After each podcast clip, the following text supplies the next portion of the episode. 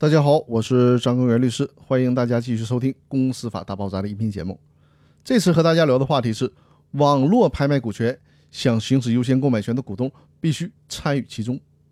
在上一期的音频当中，跟大家介绍了传统的股权司法拍卖的时候，股东的优先购买权是如何实现的。那现在我们已经进入了网络时代了，甚至是人工智能时代，所以说在司法实践上也需要紧跟时代的脚步。最高法院在二零一六年八月份的时候，公布了最高人民法院关于人民法院网络司法拍卖若干问题的规定。这个规定专门对网络上进行司法拍卖做出了解释。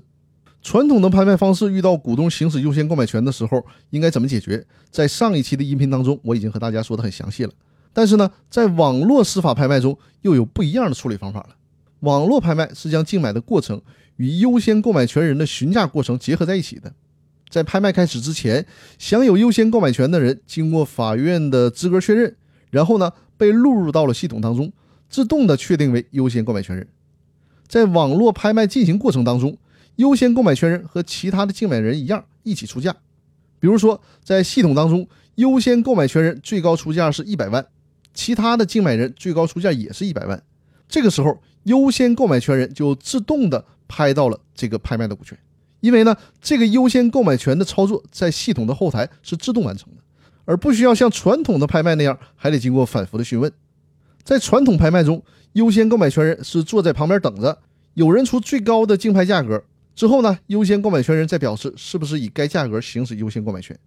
而在网络司法拍卖的时候，优先购买权人就需要参与到其中来了，而不能再旁观了，只能是在参与拍卖的过程当中来行使优先购买权。不再有单独询价的环节，所以说呢，不能在网络拍卖结束之后才表示是不是以最高拍卖价格来行使优先购买权。所以说大家一定要注意，这是网络拍卖与传统拍卖最大的区别。如果大家对这个不了解，恐怕在网络拍卖的时候就会失去行使优先购买权的机会了。那好了，我们今天的分享先到这里，更多内容我们下期继续，谢谢大家。